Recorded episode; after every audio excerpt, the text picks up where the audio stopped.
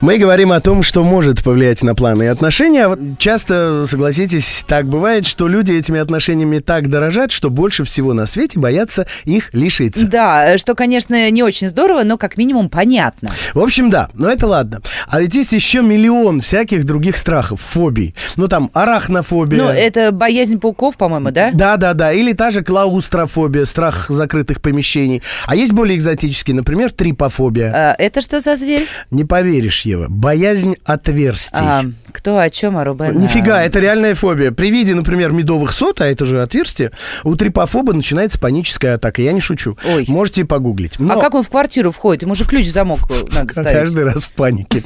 Но самое удивительное, что, как выяснилось, есть фобии, которые могут реально многое расставить по своим местам для пар. Я сейчас про мужчин и женщин. Рубен и Ева. Дамы и, так сказать, э, господа, разрешите представить. Пентерофобия. Это... Готовы? Ага. Это боязнь тещи или свекрови.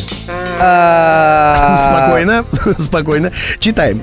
Люди, которые страдают пентерофобией, всячески избегают общения с матерью своей половины. Могут на отрез отказаться с ней даже знакомиться. А если приходится встречаться, не идут на контакт. Могут отказаться позвонить теще или свекрови, даже если это позарез необходимо. Конец цитаты. Как удобно. Теперь у многих мужчин будет шикарная отмазка. У меня, извините, э, фобия, пентерофобия, э, так сказал Рубен. Ага, и добавить. У меня и справка есть.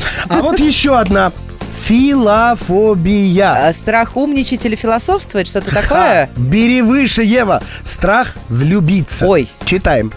Филофобы могут вступать в отношения, но не позволяют себе слишком привязываться к партнеру. Знаю таких. Или прерывают отношения, если чувствуют, что все заходит слишком далеко. Фантастика. То есть этому есть даже определенные названия. Филофобия, да. Зачастую за ней скрывается неуверенность в себе, страх быть отвергнутым.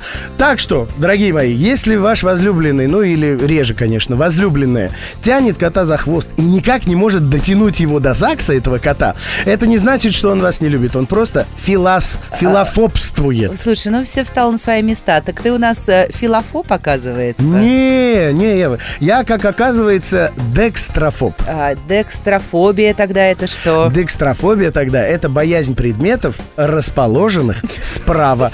Поэтому инстинкт самосохранения меня вечно толкает ходить налево.